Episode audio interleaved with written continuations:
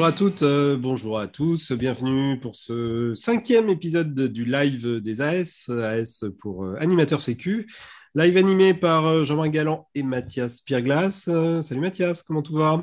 Salut Jean-Marc, bah écoute, ça va bien, c'est bonne soirée. on est ensemble pendant une heure, vous connaissez le format maintenant, on prend 10 minutes au début pour parler de l'actu du réseau des AS et aussi plus largement de l'actu gestion des risques sur le web. 10 minutes à la fin pour recevoir euh, l'animateur Sécu du mois, animateur qui est une animatrice. Aujourd'hui, on a le plaisir d'avoir avec nous Christine Drevon du club euh, Les Cannes en l'air. Et au milieu, on a 40 minutes d'une belle grosse interview consacrée aujourd'hui au CIV et on aura un invité. Eh ben, je vous, je vous dis rien, je vous le présente dans quelques minutes. Voilà pour le, pour le programme de l'heure passée ensemble. Euh, si vous êtes dans la réunion Zoom, bah, c'est que vous êtes animateur sécu. Bienvenue, bienvenue à vous. Vous pouvez poser vos questions par écrit via le chat. N'hésitez pas. Euh, si vous nous suivez sur YouTube euh, en live ou en replay, ben, bienvenue à vous. Tout pareil. Vous pouvez pas poser de questions, mais par contre, on espère que ce sera euh, au maximum euh, intéressant euh, pour vous. et on va démarrer avec l'actu du réseau des animateurs sécu. Mathias, raconte-nous où en est le réseau des AS. Eh bien, le réseau des AS n'arrête pas de grandir. On est 120 AS au 12 avril dernier. Euh, et surtout, ce qui est notable ce mois-ci, c'est que on a passé le cap des 100 structures représentées, c'est-à-dire 101 euh, structures sur 550 à peu près structures euh, de vol libre référencées à la Fédération française de vol libre. Donc, il y a eu quelques départs du réseau depuis janvier avec des AG, avec les AG des clubs, hein, mais toujours un flux d'entrants qui est supérieur au flux sortant. Donc ça, c'est plutôt une bonne nouvelle, c'est que le réseau prend de l'ampleur et que et que ça doit continuer ainsi. Ok, ben, bonne nouvelle. Enfin bon, ceci dit, nous, on n'est pas payé au chiffre, on n'est même pas payé du tout, mais euh, on est content quand le, quand le réseau grandit. Euh, tu nous rappelles, Mathias, comment euh, on devient AS alors c'est très simple. Pour être AS, il suffit d'en avoir la volonté, d'avoir une appétence pour la gestion des risques, en tout cas la question de la gestion des risques, et puis se faire désigner, inscrire, inscrire sur l'intranet fédéral à n'importe quel moment. Hein. Il n'y a pas vraiment besoin d'une AG pour devenir AS. Hein. C'est pas un rôle dirigeant de l'association, et donc on peut devenir AS un peu quand on veut euh, et quand on donc on, fait passer cela euh, en, euh, auprès des instances du club pour pouvoir être inscrit sur l'intranet fédéral. Voilà et on a la grande chance d'avoir les codes secrets pour être euh, parmi nous dans la réunion Zoom du live des AS. Euh, qu'est-ce qui se discute, Mathias, en ce moment sur la, mailing list des animateurs sécu? Alors, il y a plein de discussions en ce moment. C'est assez. Euh, on sent que la, saison a repris. on a beaucoup discuté. On continue à discuter, hein, comme le mois dernier, sur les oublis d'attache, hein, qui donnent vraiment l'occasion de pas mal de partage, d'expérimentation, etc. donc, ceci, en fait, est comme a commencé euh, après le tragique accident de novembre à la Dorncroll où un pilote avait oublié de s'accrocher et, avait fait une chute mortelle. Euh, il y a eu quelques synthèses qui ont été réalisées sur ce sur ce problème et puis plus récemment plusieurs AS euh, Laurent Laval, Philippe Bensa et d'autres pilotes vont ont mené des expérimentations pour tester notre capacité à tenir dans une sellette une sellette qui ne serait pas bouclée euh, il y a des photos hein, qui circulent, des retours d'expérience écrits, euh, mais aussi des vidéos. Tout ça pour se rendre compte de la difficulté des opérations et euh, de, voir finalement que c'est vachement dur de faire quoi que ce soit lorsque cet oubli d'attache intervient. Euh, tout ceci va constituer un enrichissement tout à fait intéressant pour la base de connaissances qui va donner lieu à un futur atelier euh, sur les oublis d'attache que je vous avais annoncé le mois dernier et qui aura lieu le 1er mai prochain. Donc pour les AS, euh, n'oubliez pas de vous inscrire pour euh, cet atelier, puisqu'il y a pas mal de choses à dire, et plus on est nombreux, euh, effectivement, pour faire cet atelier, plus on va produire des idées innovantes, intéressantes, originales, et voir un peu comment on va diffuser toutes ces idées auprès de la communauté. Voilà, ce sera samedi matin, 1er mai. On profite de la fête du travail euh, pour euh, se faire un atelier oubli d'attache. Euh, il y a un deuxième sujet sur la mailing list qui fait couler pas mal d'encre autour de la notion de marge. C'est bien ça, Mathias? Eh oui, c'est ça, Jean-Marc. tout part d'un retour d'expérience proposé par Victoria Sonal, animatrice sécurité du club Cabrières. et tout part sur l'idée, de se poser la question de savoir si quelles sont les marges qu'on doit prendre par rapport au relief en début de saison Et les AS ont donné deux types de réponses à cette question.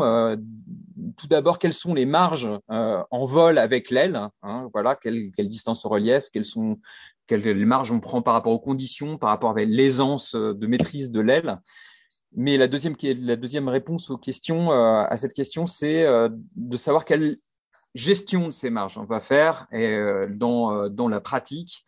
Et ça, ça, ça interroge justement le fait de se préparer à aller voler, de gonfler, mais aussi éventuellement d'avoir une sorte de checklist pré-vol, comme celle proposée par l'association PPP, hein, qui permet de répondre à la question suis-je en état de faire ce vol, le vol qui va venir juste là maintenant? Ouais, faire le check euh, euh, aussi de sa météo intérieure. Euh, merci Mathias. Zoom arrière, cette fois, alors on sort du réseau de TSAS, mais plus largement sur le web. Qu'est-ce que tu as déniché comme ressources intéressantes? Alors pour rester justement dans la dans la thématique des marges, eh bien c'est le sujet abordé par Greg de Fly, Flying Bubble, euh, qui est une vidéo donc sur les marges de sécurité en parapente précisément, euh, où euh, Greg va expliquer euh, comment on détermine sa, zone rouge, c'est-à-dire celle où on prend plus de risques que dans le restant du vol. Et euh, la zone rouge est assez simplement définie par le fait qu'on n'est pas assez haut pour pouvoir avoir le temps d'une part d'évaluer l'ampleur de l'incident de vol qui peut se produire, de prendre la décision d'envoyer le secours, le jeter finalement et, finalement affaler l'aile principale. Lui, il considère que pour quelqu'un d'entraîné, euh, ça devrait durer à peu près 10 secondes, soit une hauteur de 100 mètres à 10 mètres euh, par seconde de taux de chute. Euh, le conseil de Greg, hein, c'est de s'entraîner à repérer justement lorsqu'on rentre dans cette zone rouge hein, à 100 mètres du sol. Et, quand on y rentre, eh ben, d'augmenter sa vigilance et surtout limiter le temps qu'on y passe donc du coup, on a enfin une valeur chiffrée de cette mystérieuse marge. Pour Greg, c'est 100 mètres. En tout cas, quand on est dans la zone rouge, pour lui, c'est à partir de 100 mètres. Euh, deuxième ressource, une, vidéo également, Mathias, hein, sur un objet qu'on est nombreux, je crois, à avoir dans nos kits sécu. De quel objet s'agit-il? Il s'agit euh, de plusieurs objets en fait, mais d'une sangle et souvent de deux mousquetons. Hein. Ça sert souvent pour sécuriser en cas d'arbrissage. En tout cas, c'est à, à ça qu'on pense en premier mais la vidéo va montrer euh, d'autres usages euh, possibles, à la fois en solo et en biplace. Euh, par exemple, un défaut d'attache du, du, passager biplace ou encore un défaut de liaison des écarteurs sellettes en biplace aussi, mais aussi des défauts de bouclage des sellettes ou un maillon principal ouvert à sécuriser, par exemple super vidéo qui est pas longue et qui est intéressante. Euh, troisième ressource, complètement autre chose, une, appli euh, qui va être de plus en plus utile, sûrement dans le contexte de, l'explosion du nombre de, bidules qui volent euh, sans transpondeur, à commencer évidemment par les drones. De quoi s'agit-il, Mathias? Il s'agit d'un logiciel en fait qui s'installe sur n'importe quel smartphone hein, qui s'appelle Safe Sky. Et euh, c'est un logiciel dont nous parle le site euh, AeroVFR, hein, que je vous recommande, hein, puisque c'est une mine de ressources pour le vol à vue euh, super intéressante. Euh, donc cette application, en fait, va prendre avec la position GPS et le réseau mobile d'égal à égal, et donc jouer finalement le rôle d'un transpodeur du pauvre, hein, qui permet de voir et d'être vu. C'est gratuit, c'est communautaire, et donc évidemment, plus pilote l'utilise, plus le système sera efficace. Quatrième et dernière ressource, euh, une, belle vidéo euh, sur une chaîne de vulgarisation qui s'appelle Dirty Biology. Alors, comme son nom ne l'indique pas, la vidéo est en français et la vidéo est sur la peur, le stress, c'est ça, Mathias? Effectivement, euh, il se trouve que l'animateur de la chaîne YouTube Dirty Biology est, aussi grimpeur. il fait d'escalade et euh, comme euh, tout le monde euh, en grimpe, il a peur de la chute. Alors, vous allez voir que le rapport avec le vol libre est assez, assez proche. Hein. il va décrypter dans cette vidéo les mécanismes de la peur et il donne par exemple l'information que l'activation de cette peur vient de l'activation d'une partie du cerveau qui s'appelle l'amygdale. Il montre aussi que la peur intervient finalement dans la vie de tous les jours comme une protection pour se maintenir en vie. Hein. Si on a peur, c'est pour nous protéger. Il explique ensuite euh, des techniques pour maîtriser sa peur qui existe, existent, hein, et c'est le cas du déconditionnement, euh, c'est-à-dire une acclimatation du cerveau à des situations sans danger qui provoquent la peur. Et euh, il utilise d'ailleurs des thérapies cognitivo-comportementales pour traiter les phobies, hein, avec des techniques de respiration, de pensée alternative ou d'exposition in vivo à des peurs qui n'en sont pas en fait. des simulations pour expérimenter sa peur et la maîtriser. Merci Mathias. Vous allez évidemment retrouver euh, tous les liens euh, vers les ressources que Mathias vient de citer euh, bah, dans le chat de Zoom ou dans la description de la vidéo si vous nous regardez sur YouTube. Euh, on arrive euh, au plat de résistance euh, de notre live. Peur, maîtrise du stress. Bah, justement, on va en parler un petit peu, puisque notre interview du jour, elle est consacrée au CIV, stage de simulation d'incident de vol. Pour nous guider, bah, on a le plaisir d'avoir avec nous Fabien Blanco. Bonjour Fabien. Bonjour à tous. Vous m'entendez bien On, t'entend super bien. Euh, Fabien, tu es moniteur de parapente, euh, DTE de l'école tu es surtout un passionné, un enthousiaste euh, du vol libre qui reste enthousiaste après, je crois, plus de 30 ans de pratique, c'est ça? Exactement. On est super content de t'avoir avec nous. Merci beaucoup d'avoir accepté l'invitation. Donc, on est ensemble pendant 40 minutes et ce que je te propose très très simplement, c'est qu'on suive le fil d'un de tes stages CIV. Le stage commence, tu récupères, euh, je ne sais pas combien de stagiaires habituellement dans tes stages CIV? Alors, on part sur une base de 8 stagiaires, euh, en sachant que l'avantage du stage CIV, il a beaucoup d'avantages ce stage, c'est que peu importe le nombre qu'on est, bon, il faut quand même être 8 pour la logistique de la journée, mais surtout, c'est une individualisation permanente. Et c'est ce qui est vraiment intéressant. Donc, les stagiaires peuvent être 1 jusqu'à 8 et de toute façon, ils auront quand même, euh, ils seront au centre, euh, au centre de, toute la logique euh, du stage. Individualisation, on va, on va en parler largement. Tu récupères tes 8, stagiaires, prise de contact, ça se passe comment? Qu'est-ce que tu le, qu'est-ce que as envie de savoir? Qu'est-ce que tu leur dis? Qu'est-ce que vous échangez? Alors, en fait, la première chose, euh, il, y a, une sorte de routine hein, qui se met en place au niveau logistique. Euh, la, première, première chose, c'est euh, un petit welcome. On, on, met tout le monde dans une salle. J'essaie de récupérer tout le monde. Et surtout, la première chose, je vérifie tous les systèmes de sécurité. Alors, euh, en tout cas, le système de sécurité, c'est en tout cas la voile, la sellette, si c'est conforme aux normes, et puis si un parachute de secours, et s'il est bien installé. Alors, ce qui est intéressant, c'est que souvent, je le fais, je fais l'extraction. On a beaucoup de problèmes avec l'extraction. J'ai vu que vous aviez fait des stages, enfin un live avec Marc, euh, avec Matt, et, euh, eu, on a parlé pas mal de choses sur le secours, mais l'extraction reste une problématique. Et je me souviens que Matt, on avait quand même pas mal travaillé avec Matt sur une, homogénéisation des, des, sellettes et surtout de ce qu'on met dedans. Et donc, du coup, mon, ma problématique, elle est là. À la base, c'est essentiellement déjà de voir s'il y a une compatibilité avec les poignées, les extractions et ainsi de suite.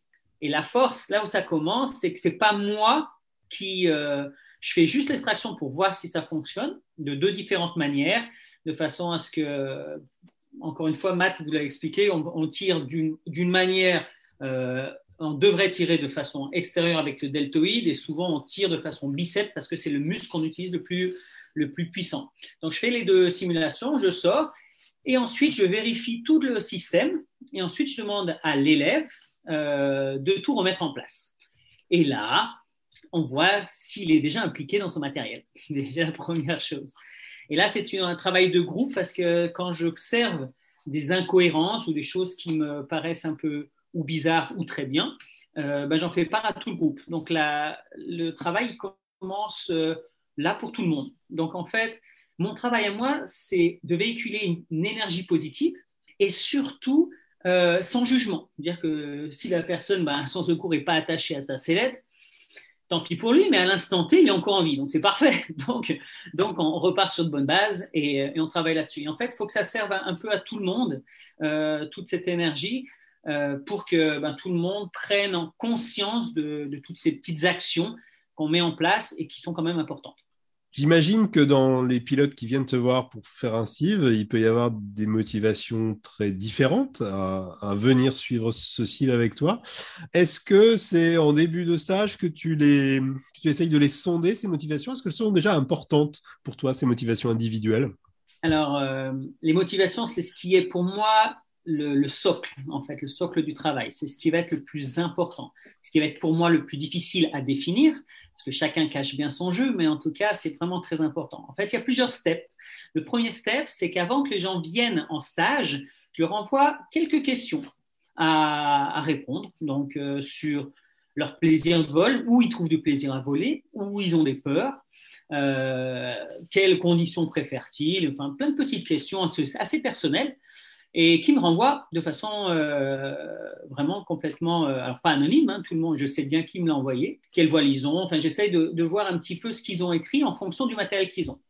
Et le jour J, eh bien, je ressors cette fiche et je repose les questions comme si j'avais pas lu les fiches. Ce qui est intéressant pour voir s'il y a eu une évolution, comment les gens se présentent, comment. Euh, et puis moi, j'essaie de, de, voir un petit peu, un petit peu plus loin que ce qu'ils ont écrit. Souvent, quand on écrit quelque chose, ça reste figé. Le fait qu'on parle, des fois, ça peut se délier un petit peu et changer, puis avoir un incident entre les deux. Et donc, euh, ça me permet de, de, voir les motivations. Les motivations des gens, pour moi, c'est ce qui est le plus important pour ce type de stage et pour tous les stages.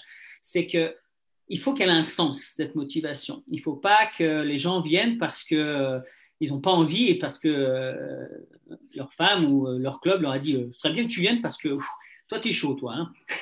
ou alors, faut pas, il faut que les gens aient un sens à, leur, à ce qu'ils veulent faire dans le vol libre et, et en l'occurrence, avoir un vrai objectif.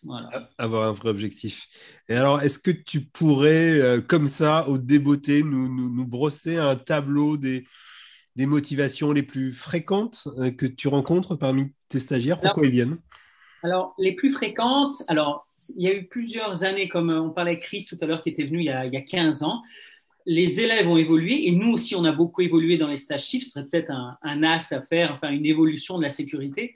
En tout cas, euh, on s'est aperçu que nous, personnellement, techniquement, on arrive bien à, comprendre toutes les choses, mais chaque année, on a quand même des gens euh, qui reviennent en stage pilotage.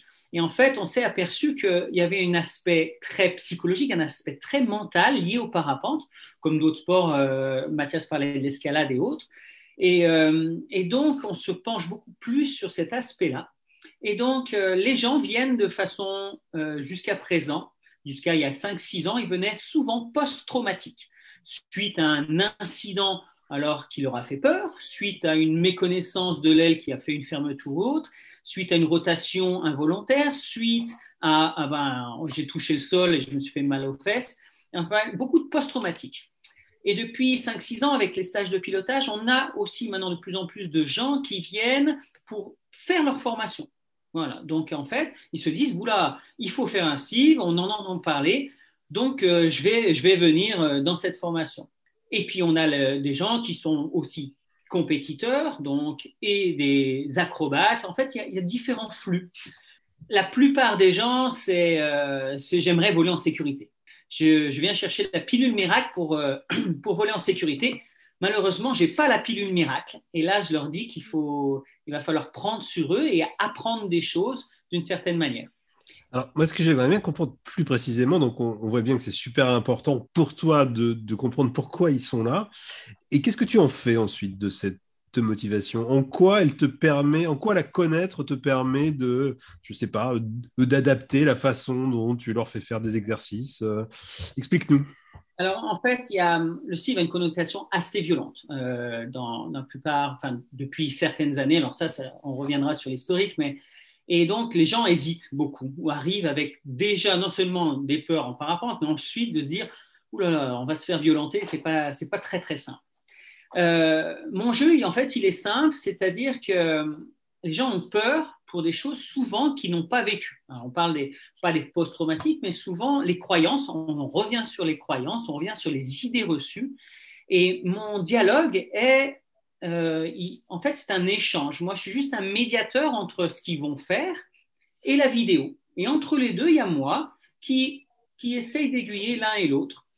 Et en fait, mon, mon, rôle, c'est justement que ces personnes crash, j'appelle ça cracher, c'est-à-dire essayer de parler de leur, euh, euh, en toute facilité de ce qui les agresse, de ce qui leur font peur, de, des choses qu'ils aimeraient faire mais qu'ils n'osent pas parce que le, dans, leur copain leur dit il ne faut surtout pas faire ci et ça. Et en fait, j'essaye de faire cracher un peu toutes ces croyances pour essayer de voir ce qui fait ce qui bloque, ce qui verrouille euh, nos élèves au niveau euh, liberté d'expression en l'air.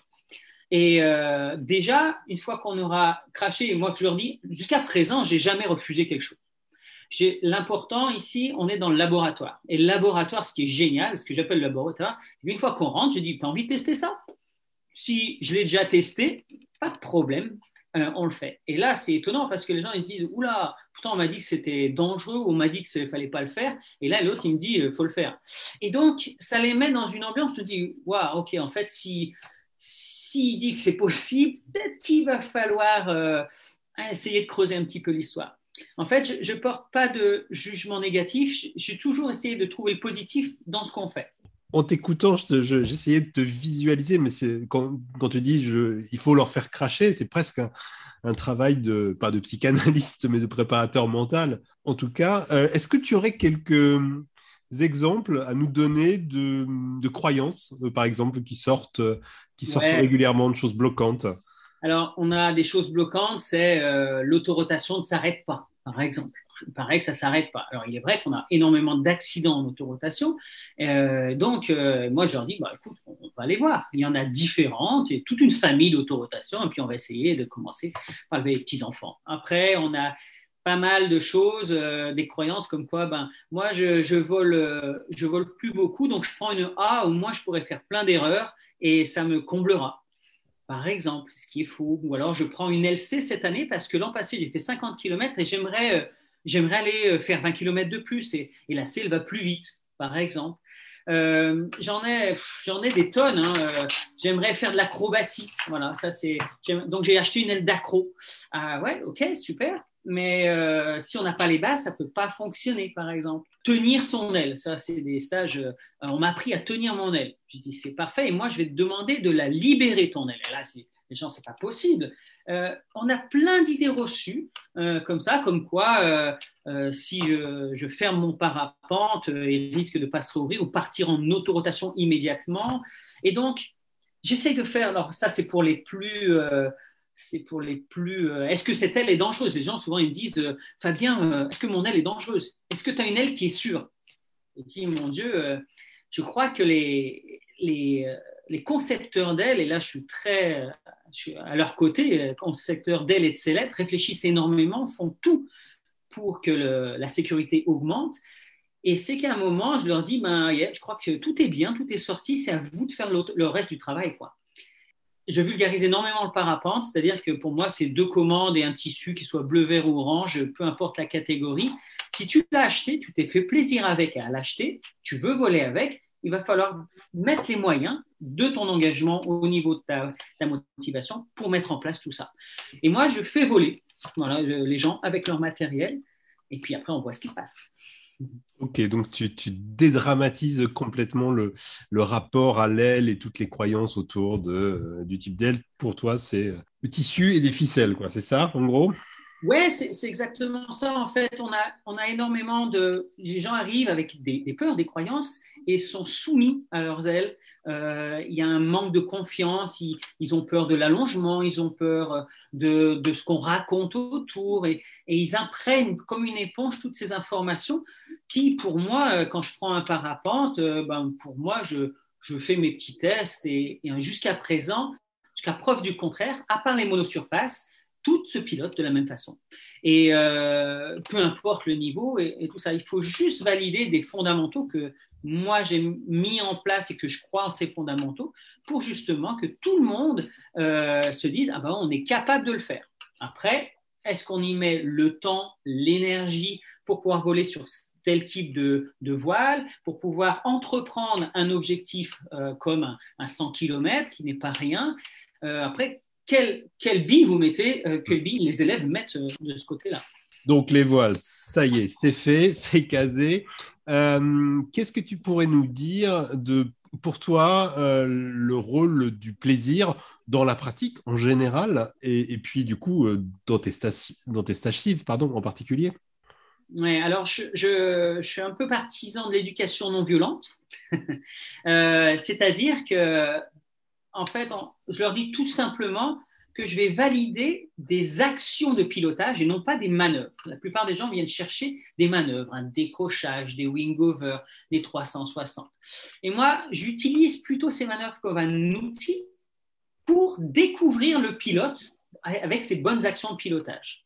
Et donc, forcément, on va élargir notre zone de confort. C'est qu'il y a des moments où on va y être et des moments où on va en sortir un petit peu. Faciliter, c'est pas grâce à ces petits exercices, je vais essayer de leur faire sortir de leur zone de confort, créer un micro-stress, comme parlait Mathias tout à l'heure, et voir comment ils réagissent dans ces micro-stress. Les micro-stress, c'est souvent des déséquilibres, des bascules, c'est souvent des accélérations et du vent.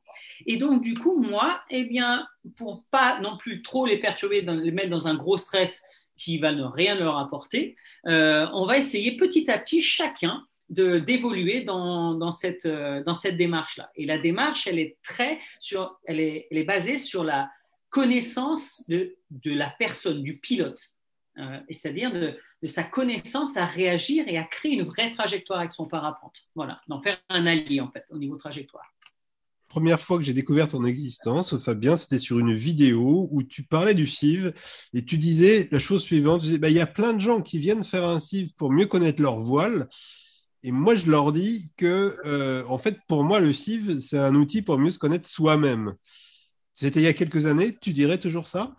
Et oui, d'autant plus, d'autant plus. je ne sais pas si... Euh, ouais, ouais, d'autant plus. C'est en fait, je le dis aussi souvent, euh, les gens me disent Moi, je viens, euh, j'ai une nouvelle aile, je viens explorer mon aile.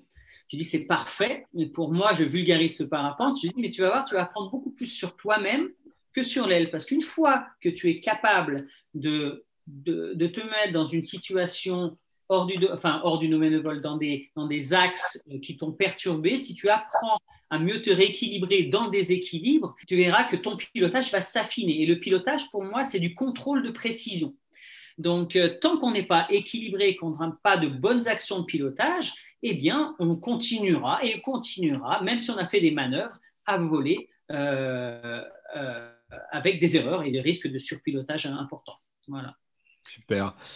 Mathias, je crois qu'il y a des questions sur le, sur le chat.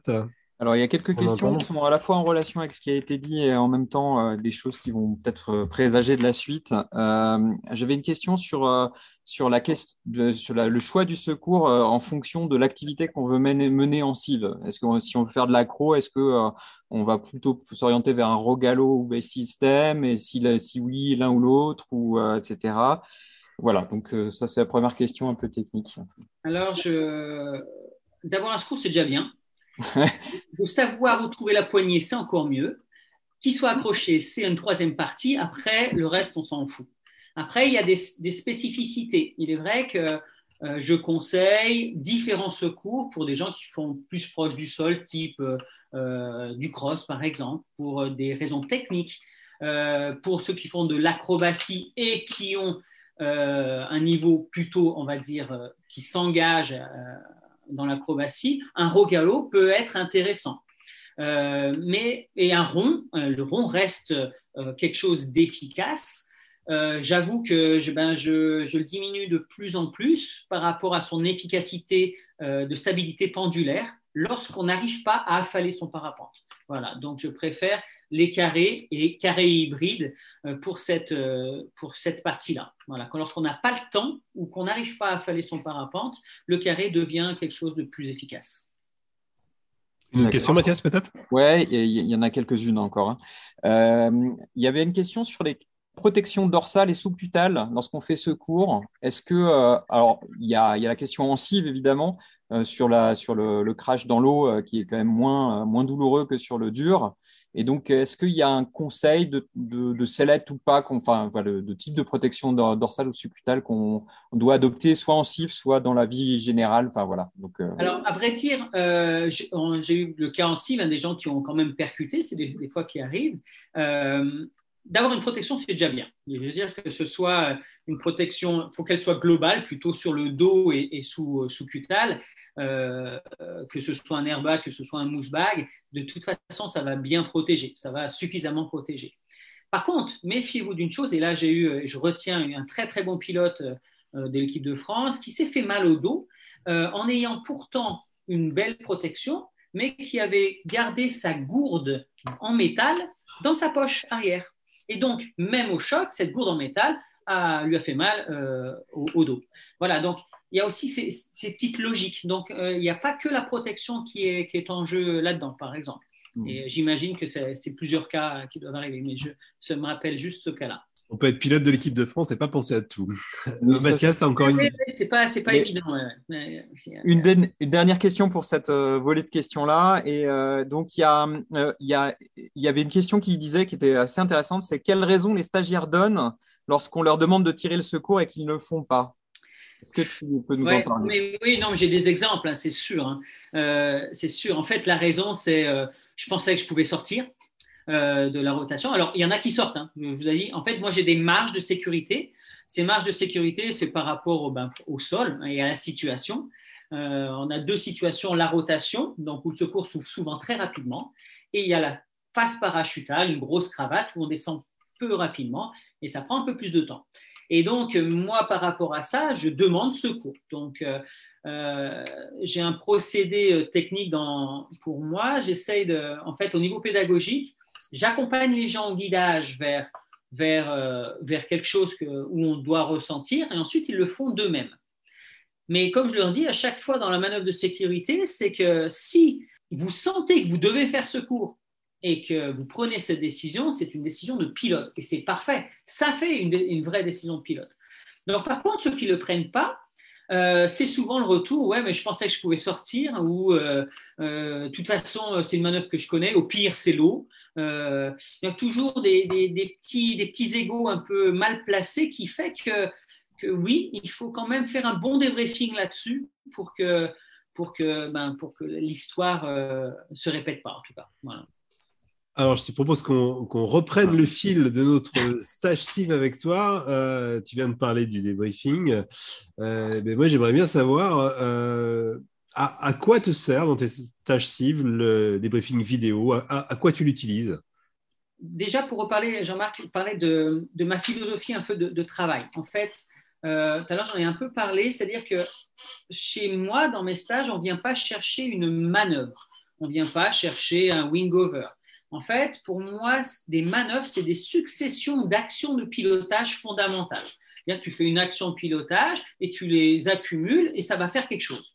Et donc, euh, moi, je valide, moi, mon rôle, c'est de valider ces actions de pilotage. Et après, on les met à un endroit ou un autre, ça crée des manœuvres, c'est génial. Mais si on ne les a pas, ces actions de pilotage, eh bien, on s'expose à des problématiques. Donc, dans mon guidage, moi, je vais, à quoi je sers, c'est que j'accompagne les gens vers un ressenti, vers une émotion, vers une, une visualisation de certaines choses au niveau du sol, des hauteurs sol par exemple, ça c'est une visualisation, des ressentis vitesse, des ressentis pression, des choses que les gens ne se rendent pas compte en justement réalisant une manœuvre. Donc en fait, on essaie d'avoir une progressivité à ce niveau-là pour que les gens se rendent compte de ce qu'ils font réellement. Et donc je fais un aller-retour entre mon accompagnement en guidage et la personne ensuite, comme ça a généralement fonctionné, comme je dis pas trop mal apparemment, derrière, il va essayer de reproduire ça tout seul. Et forcément, ben, il y a des petites différences. S'il y a des différences, on va travailler sur les lacunes. S'il n'y a pas de différence, on avance. Et on crée une, une avancée en vitesse, une avancée en angle, jusqu'à qu'on ait toutes les actions de pilotage et on permette de, de travailler. Suite à ça, on pose euh, à l'atterrissage et à l'atterrissage, on fait un débriefing personnalisé. Et là, encore une fois, je sers à quoi? Je sers à poser des questions à mes élèves sur le ressenti qu'ils ont eu, s'il correspond à ce que moi j'attends. Et donc, du coup, cet aller-retour va permettre à l'élève de se poser des questions s'il a bien réfléchi à ce qu'il faisait, comment il l'a fait, à quel moment, et donc, du coup, ça le, met dans une zone de travail. Et cette zone de travail va lui permettre d'avoir une auto, enfin une autocritique beaucoup plus performante. Et moi, je l'aide à ça. Sur ce ressenti de l'élève que tu essayes de faire sortir, là, quand tu parles de ressenti, c'est ressenti de ce qui s'est passé techniquement ou est-ce que c'est aussi ressenti de ses émotions? Exactement. En fait, c'est une balance entre les deux.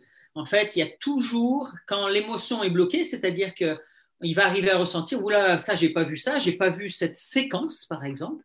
Alors, je lui ai demandé, ben, pourquoi tu n'as pas vu cette séquence? Ah oui, j'ai l'impression que j'étais déséquilibré. En fait, j'essaye de, faire une vraie introspection de la personne, de comment il se sent dans cette, dans cette manœuvre, dans ces actions-là, de façon à ce qu'il réalise que certains moments il ne voit rien, ou certains moments, il ne sent rien. Et donc, cette, ces parties-là, c'est là où on perd en sécurité. Et c'est, pas, et c'est là où il faut apprendre à, visualiser, à se, à se, connaître pour mieux, euh, pour mieux gérer les futures situations. Est-ce qu'on est tous égaux euh, face à la, au ressenti de nos émotions? Ou est-ce que tu, tu, as des profils de pilotes qui sont spécialement euh, étanches à leurs propres émotions, donc du coup c'est plus difficile de travailler avec eux?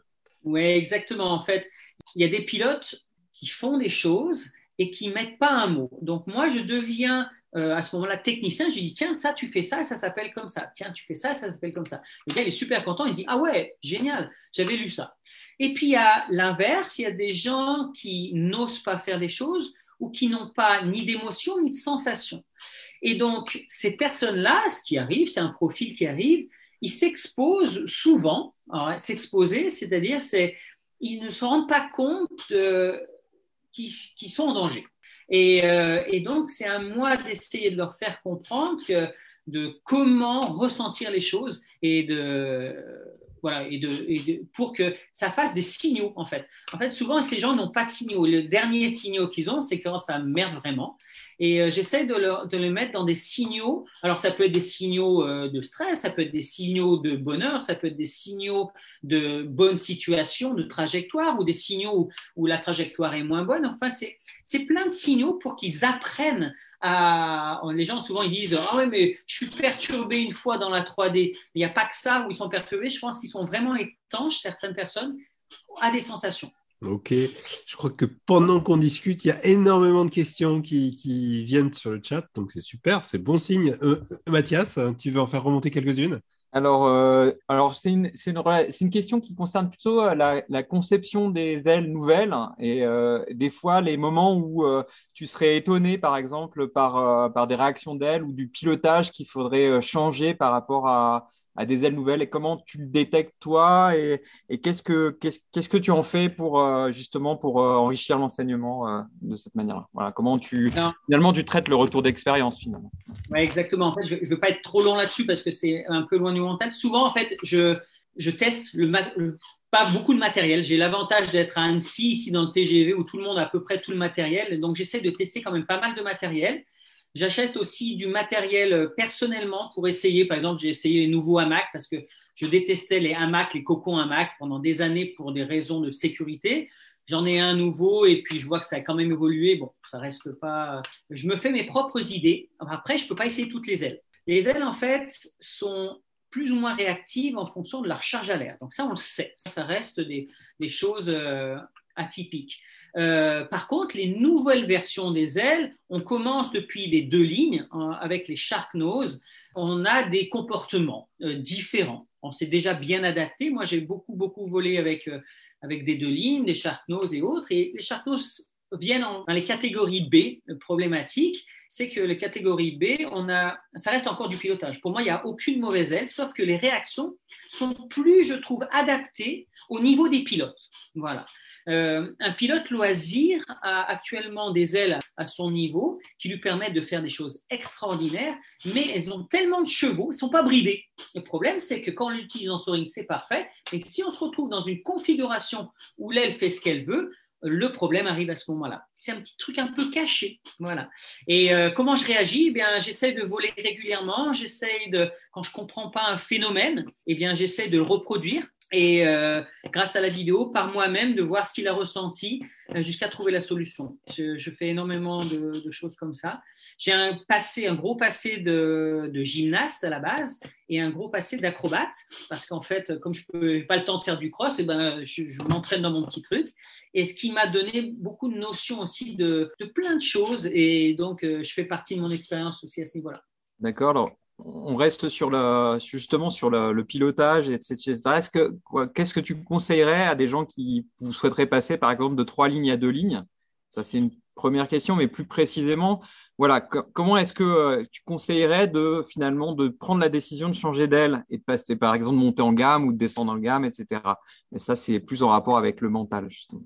Alors, il y a une relation entre le mental et il y a une relation avec où tu voles. Depuis des années, des années, je connais la Réunion, par exemple l'île de la Réunion, qui est une île où les thermiques sont peu forts, où il faut planer, on y vole dans le vent. Et tous y volent avec des, des guns. Voilà, ils ont tous des guns, c'est super joli, c'est chouette. Sauf que quand ils viennent ici, c'est un peu différent. Euh, le vol de montagne euh, est légèrement différent parce que les placements, les brises et autres que vous connaissez est légèrement différent. Et donc, en fait, c'est là qu'intervient l'aspect mental. En montagne, on n'a pas besoin, à part les vols qu'ils ont fait hier, les, meilleurs pilotes ont besoin d'exploiter euh, des machines de course, mais déjà, ils ont exploité tous les paramètres mentaux et techniques avant ça. Donc, du coup, il ne reste plus qu'à exploiter les conditions du jour parce qu'ils ont tout le reste. Ce qui n'est pas le cas de, nous tous, en, règle générale. Donc, il y, a, un vrai travail euh, au niveau de l'aile. Alors, pour parler de deux lignes à trois lignes, en 2010, je t'aurais dit oui, il y, a un, gros écart. Maintenant, de moins en moins. Euh, maintenant, de moins en moins au niveau des trois lignes. Euh, en fait, le comportement s'est beaucoup assagi. Les, les, concepteurs ont vraiment fait des ailes qui qui se pilote comme une deux lignes, on va dire, actuelle, mais je crois que c'est encore maintenant une idée reçue qu'il va falloir oublier parce que le comportement général d'une deux lignes en, C, par exemple, euh, est vraiment efficace et, très saine euh, par rapport à ça. Par contre, il y a des spécificités, il y a des choses qu'il faut, qu'il faut mettre en place, donc il faut un pilotage un peu plus affiné. Juste, je parle juste d'une chose, je parlais des ailes, mais je rejoins juste sur les sellettes on parle aussi des sellettes assises, des sellettes couchées. Enfin, on parle beaucoup plus des sellettes couchées que des sellettes assises actuellement. Et euh, bah, c'est la même chose. Moi, il y a un truc qui. La sellette, quand le gant il vient avec sa, son C et sa sellette couchée, je trouve ça super. Euh, c'est son matériel, il a adoré l'acheter, c'est parfait. Par contre, ça crée des blocages, ça ralentit un petit peu la formation. Et, euh, et, et, ça, ça devient problématique quand on est sur une C ou sur une A un moment, la sellette assise, elle va très bien pour, pour tout type de pilote, pour l'instant, en tout cas pour moi, au niveau de l'apprentissage. Merci Fabien. Est-ce qu'on a une, peut-être une dernière question, Mathias? Alors, c'est une petite question. C'est juste euh, aussi au sujet de ton expérience euh, du CIF. Comment est-ce que tu gérerais, euh, et ça, ça, ça aussi dénote la confiance que tu peux créer et construire avec les, les pilotes, mais comment, comment est-ce que tu gères ou est-ce que tu as déjà géré justement des problématiques de voile noir alors, lors des manœuvres de CIV, etc. comment, comment ça se gère quoi? Qu'est-ce que tu peux nous dire pour nous rassurer ou... Pour vous rassurer, en fait, quand on, parle souvent du, euh, de tout ce qui est l'aspect, euh, encore une fois, de, l'aspect euh, rotation neutre spirale, par exemple, et en fait, le voile noir, pour moi, comment je le gère? C'est assez simple. les gens viennent faire des descentes rapides. Les gens ont peur de la rotation. pourquoi? Parce que c'est la force centrifuge, la vitesse. Et en fait, la problématique, c'est que les gens on en parlait tout à l'heure avec Jean-Marc, c'est que les gens n'ont pas de ressenti d'accélération, par exemple. Ils n'ont ils que on ou off. Et, là, c'est clair qu'on a, on peut avoir des problématiques. Alors moi, je gère, j'ai un procédé pour aller dans la rotation. Pour moi, le primordial, c'est la rotation, accepter la rotation et savoir contrôler tous ces axes de rotation. Donc, j'ai pas eu à gérer des fortes rotations jusqu'au voile noir, tout simplement parce que j'essaie d'avoir une vraie progression de façon à ce que le pilote comprenne quand il y a une accélération, quand il y a une décélération, et qu'il ait des signaux qui lui disent bah là, ça suffit pour moi, ou alors là, ça va encore, mais je reste dans le contrôle. Pour moi, du moment que le cerveau a quelque chose à faire, a un travail à faire, donc, ou de visualisation par rapport au sol, ou de contrôle de paramètres, au même titre qu'un avion, on regarde ses cadrans, eh bien, le cerveau, il est dans une maîtrise d'une situation. La problématique des voiles noirs et des gens, c'est des gens qui s'essayent à faire la rotation une fois, ils sont pris dans l'engrenage de la force centrifuge, le stress arrive, on en oublie tous ces, euh, ces, aspects techniques, et l'émotion passe par-dessus l'aspect technique, et là, on se retrouve dans une situation, avant d'avoir le voile noir, qui est plutôt perturbante. Ok Fabien, merci pour ces réponses euh, au débuté sur les sur les designateurs sécu, sur, les questions des designateurs sécu, pardon. Euh, et eh ben écoute, euh, mine de rien, le temps passe et on arrive à la fin de ce stage CIV. Le temps passe super vite en ta compagnie. Euh, donc voilà, on a fait un stage CIV avec toi, on se connaît mieux nous-mêmes, on a identifié des actions de pilotage qu'on sait mieux faire. Ça se termine comme ça On se fait, on, se claque la bise et on se dit au revoir Ou, est-ce qu'il y a autre chose après? Alors, il y a autre chose après. Il y a une dernière chose qui m'est qui important, et c'est dans la journée, je suis là, mais derrière, en fait, on est face à, la réalité, on est face à nous-mêmes et il y a le débriefing vidéo. Le débriefing vidéo, pour moi, est un rôle très important. C'est en fait, on va se on va, on va se voir. Hein, là, il n'y a plus personne qui dit oui ou non, on va se voir et on va vraiment prendre conscience de ce qu'on fait, de ce qu'on fait bien, de ce qu'on fait moins bien et, de, des réalités. Et ça, c'est super intéressant. L'autre chose, c'est que dans ce débriefing-là, comme il peut y avoir différents niveaux, chaque j'essaye de pousser à chaque personne de se débriefer lui-même. Et moi, je corrige.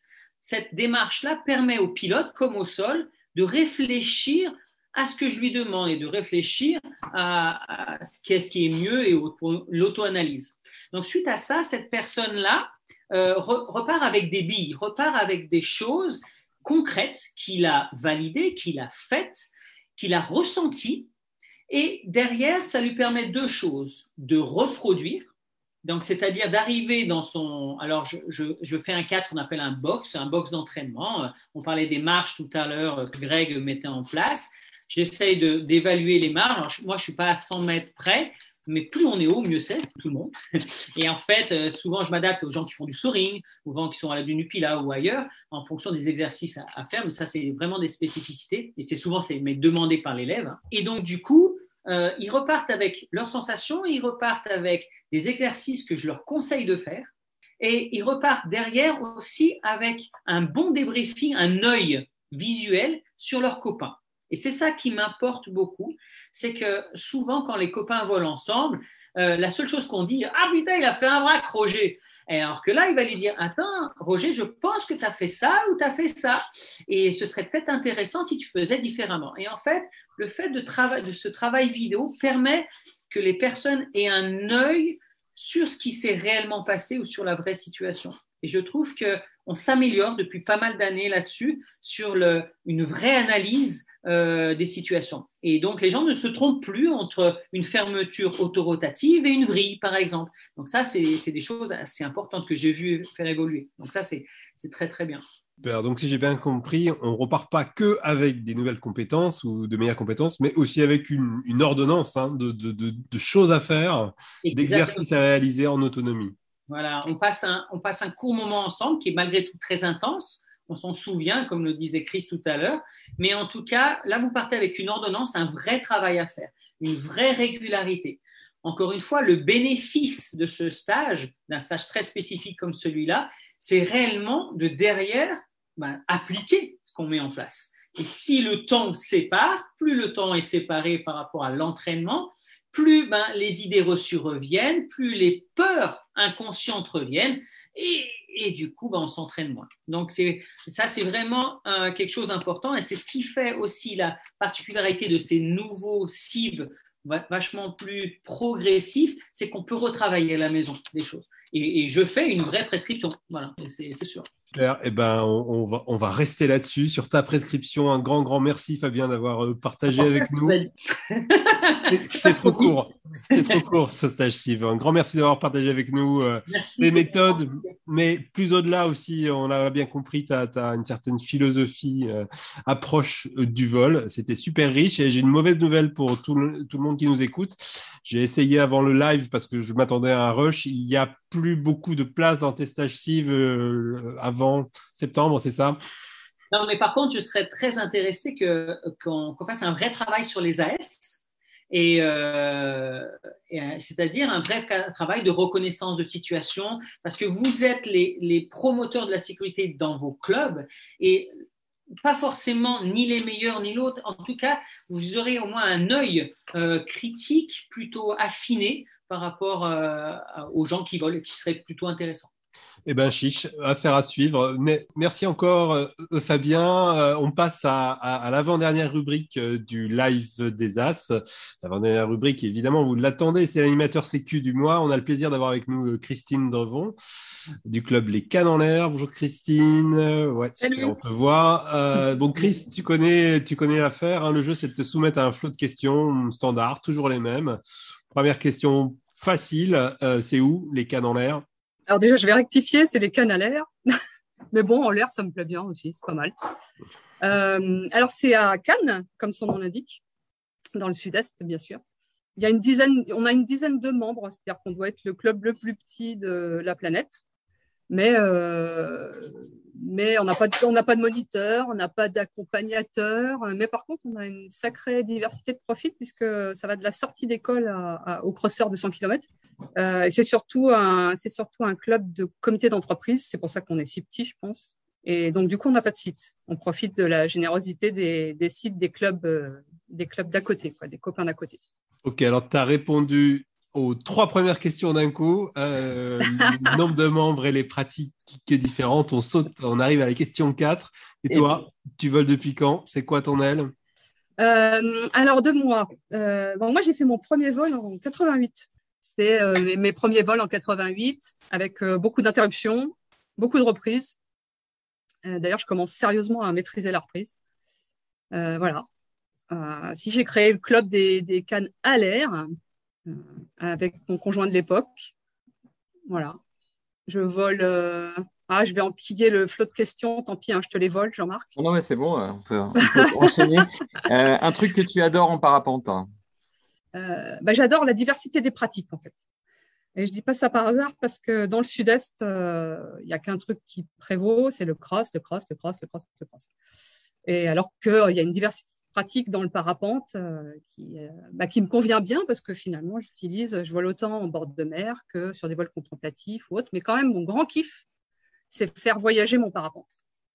Donc, du coup, j'ai pas mal de, voyages à mon actif euh, qui sont, qui sont grandioses. Quoi. Des, des, coins comme le Yémen, Madagascar, la Nouvelle-Zélande. Voilà, ça, c'est mon grand kiff. Un truc que tu détestes en parapente? Je déteste euh, qu'il y ait trop de monde en l'air. C'est comme ça, pour ça que je m'en vais voyager. Et euh, il y a un truc que je déteste par-dessus tout, c'est ce que j'appelle les toxiques du déco. C'est-à-dire euh, les gens qui sont pas qui, sont pas l'aise dans leur basket et puis qui sont là en train de dire ah t'as vu tu trouves pas que c'est un petit peu fort aujourd'hui oh mais t'as vu oh là là il vole pas très bien celui-là oh mais alors tu crois qu'on devrait décoller? Voilà ça c'est un peu c'est un truc que j'ai un peu du mal à vivre ça questionne un peu le savoir-être collectif quoi Qu'est-ce qui t'a amené à être euh, animateur sécurité? Euh, bah, Il n'y avait pas de filles, alors du coup, je... non, c'est pas ça du tout. Hein. Euh, bah, à, 10 membres, pour nous, c'est vital de, partager, d'échanger.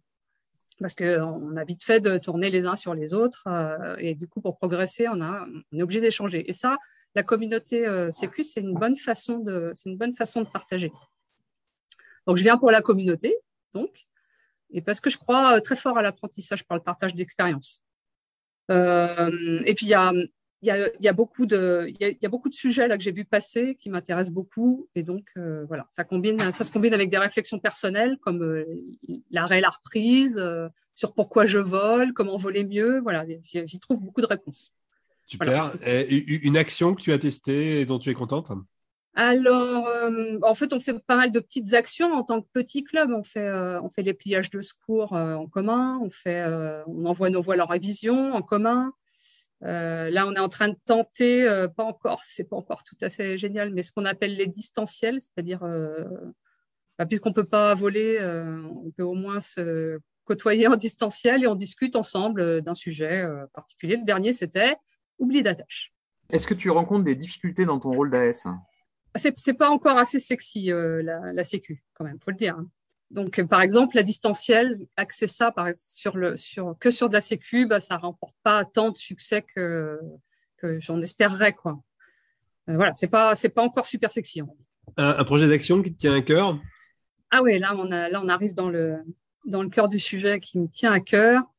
Bah, j'ai fait, en fait, il y a, ça, c'est un projet à partir d'un constat. C'est-à-dire qu'on a, a, un super réseau là, avec il y a quand même une centaine de personnes en, dans le réseau, on a tous le même objectif, on partage un objectif qui est partager la sécu, les bonnes pratiques, etc. Et puis on a un super événement annuel qui s'appelle euh, la Coupe Picard où il y a tout le monde, euh, les, gens qui volent, les pros, les stars, euh, tout ça. Donc je me dis que quelque part il faut qu'on y soit. Alors bon, moi je suis un peu, enfin, moi j'arrive un peu dans la place. Hein. J'imagine que ça a déjà été imaginé, il y a déjà des choses qui ont été qui ont été initiées les années précédentes, mais ça me paraît évident qu'il faut y être, quoi. il faut en être. Alors du coup, j'avais j'avais plusieurs idées pour en être, justement pour rendre la pour rendre la sécurité un peu plus sexy. Donc je crois que vous aviez fait déjà les ICAR des BIP, les ICAR des bonnes pratiques. Euh, donc là, on pourrait reproduire ça avec euh, je sais pas, l'as de cœur, les techniques individuelles, l'as de carreau, les techniques de matériel, voilà. On pourrait l'as des as pour finir en beauté, par exemple. on pourrait, on pourrait nous faire du, de la micro, de la micro interview, c'est-à-dire nous AS, on pourrait aller interviewer des gens à propos de la Sécu. Donc on pourrait se balader, quoi, déambuler pour interviewer des gens et puis peut-être faire, voilà, envoyer des, séquences tous les jours de live, d'interview. Et puis, alors, le, must du must, là, moi, j'ai réfléchi à comment on pourrait rendre un peu plus sexy tout ça. Là. Donc, euh, moi, j'aimerais bien construire un jeu de piste. Euh, alors, un jeu de piste euh, plutôt numérique qui, qui, ferait déambuler les gens dans le salon. Un truc ludique pour parler de la sécu. Et ce qui me semble le plus facile pour nous, AS, de, de propager, c'est les bonnes pratiques. Je pense que d'abord, c'est ça le, le, plus intéressant pour nous à partager. c'est nos bonnes pratiques. Donc l'idée, ce serait euh, bah, de, les communiquer en créant un jeu, euh, un jeu que les gens pourraient, pourraient utiliser euh, en ligne. Alors, mhm. en ligne, parce que l'intérêt, c'est que si jamais c'est annulé, on peut encore l'utiliser. voilà. Est-ce que tu voudrais ajouter quelque chose pour finir? Et pour finir, parce qu'il est 19h30, euh, bah ouais, tous à la cœur. Tous les AS à la cœur. Super, eh ben, chiche. Euh, merci beaucoup, Chris. Euh, pour terminer euh, ce live, le retour d'expérience du mois, Mathias, est-ce qu'on a quelque chose à se mettre sous la dent? Et oui, on a, on a effectivement quelque chose à se mettre sous la dent. ça se passe lors de la première journée vraiment fumante dans les Alpes du Nord. un vol de côte cross classique depuis Saint-Hilaire pour aller jusqu'au Saint-Hénard. Dans ce vol, on est toujours près du relief, euh, on vole toujours euh, dans la zone rouge que nous a précisé Greg euh, précédemment. Et, mais bon, les conditions sont pas pires que d'habitude. On sait que c'est turbulent toujours de cette manière-là. Le pilote vole sous une ENC récente et nouvelle pour lui. Il va subir une perte de contrôle en vol et se retrouve accroché à un arbre en bord de falaise. le pilote reste accroché donc une paire d'heures en attendant l'hélico du PGHM, ce qui n'a pas dû être très drôle. Et encore une fois, un grand merci à eux, hein, au PGHM, hein, qui euh, a fait en sorte que le pilote s'en sorte complètement indemne. Euh, en fait, euh, ce qui s'est passé, ou ce qu'on peut penser qu'il s'est passé, c'est que la voile est probablement partie en parachutal, sans doute favorisée par un, surcroît de, de frein. Alors, ce qu'il faut retenir, c'est qu'en toutes circonstances, dans la zone rouge, justement, hein, cette zone euh, à moins de 100 mètres d'altitude par rapport au relief, il faut être super vigilant et bien connaître son aile hein, euh, et bien travailler ces, ces éléments-là. Merci Mathias. Euh, n'hésitez pas, bien sûr, à faire remonter vos incidents de vol bah, sur le site fédéral, par exemple. Hein. il y a une rubrique exprès pour ça. Voilà, c'est terminé le live des As pour aujourd'hui. Encore un grand merci Chris Revon et Fabien Bloco d'avoir été avec nous. Euh, merci Mathias pour la co-animation, c'était bien cool. Merci à vous de nous avoir suivis. Bien sûr, prochain live des As le mercredi 19 mai à 18h30, le troisième mercredi du mois. Euh, mais d'ici là, si vous avez des idées de thèmes, d'invités, si vous voulez être l'AS du mois, euh, envoyez-nous un mail à live des As, tout attaché, at ffl.fr. Bon vol à toutes et à tous et à la prochaine. Ciao